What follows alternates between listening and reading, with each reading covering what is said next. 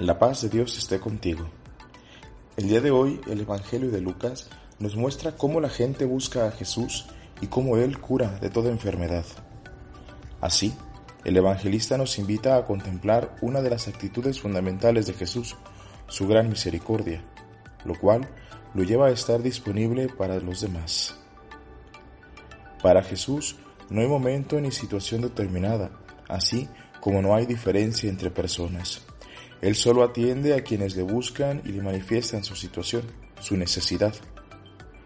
Observamos cómo Jesús se hace disponible para todos, haciendo que todos encuentren en Él alivio, consuelo, descanso, liberación.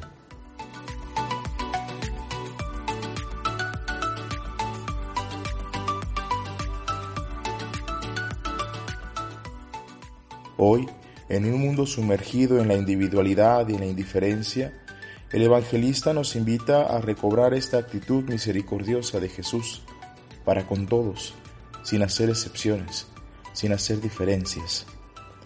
Es importante y necesario que nosotros como Jesús anunciemos el reino de Dios y esto lo haremos mediante el encuentro íntimo con el Señor en la oración donde nos iremos configurando con el Señor, haciendo de nuestro corazón uno en semejanza al suyo, para poder así proclamar las grandezas de Dios, siendo misericordiosos como Él lo ha sido con nosotros, porque si de Dios hemos recibido misericordia, nosotros no podemos hacer algo más que ser misericordiosos con los demás.